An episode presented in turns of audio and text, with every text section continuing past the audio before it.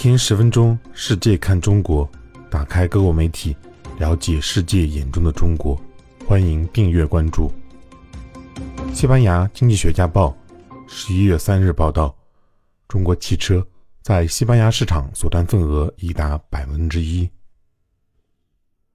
在二零二零年受疫情影响成为空白之年后，中国增加了对欧洲的汽车出口，尤其是电动汽车。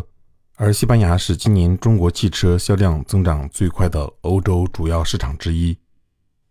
在欧洲的汽车制造商仍在计划如何实现行业转型，以减少污染排放之际，中国已经在燃油车和电动汽车方面均处于世界领先地位。二零二一年，中国汽车品牌在欧洲实现了超过疫情前水平的销售数据。二零二二年初到现在。中国汽车在欧洲的销量继续大幅增长，新车上牌数据以及巴塞罗那港的卸货数据证明了这一点。巴塞罗那港是中国汽车进入西班牙市场的主要入口，也是通往欧洲其他地区和另外一些地中海国家的门户。爱驰、东风小康、江淮汽车、上汽大通、名爵、吉星、新源等很多用户还不了解的中国汽车品牌。会被越来越多的欧洲人记住，因为中国汽车在欧洲大陆的发展势不可挡。事实上，这些中国品牌并不会全部集中在任何一个主要的欧洲市场，比如德国或者法国。每个品牌都会自己选择从哪个国家的市场开始拓展业务。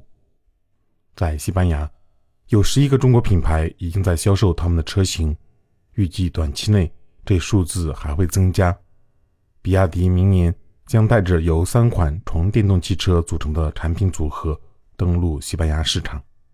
今年前九个月，中国品牌汽车在西班牙的销量为六千三百二十四辆，约是这些品牌去年同期销量的九倍。根据西班牙经济学家报获得的咨询公司数据，中国品牌汽车在西班牙市场所占份额至今已达百分之一。二零二一年。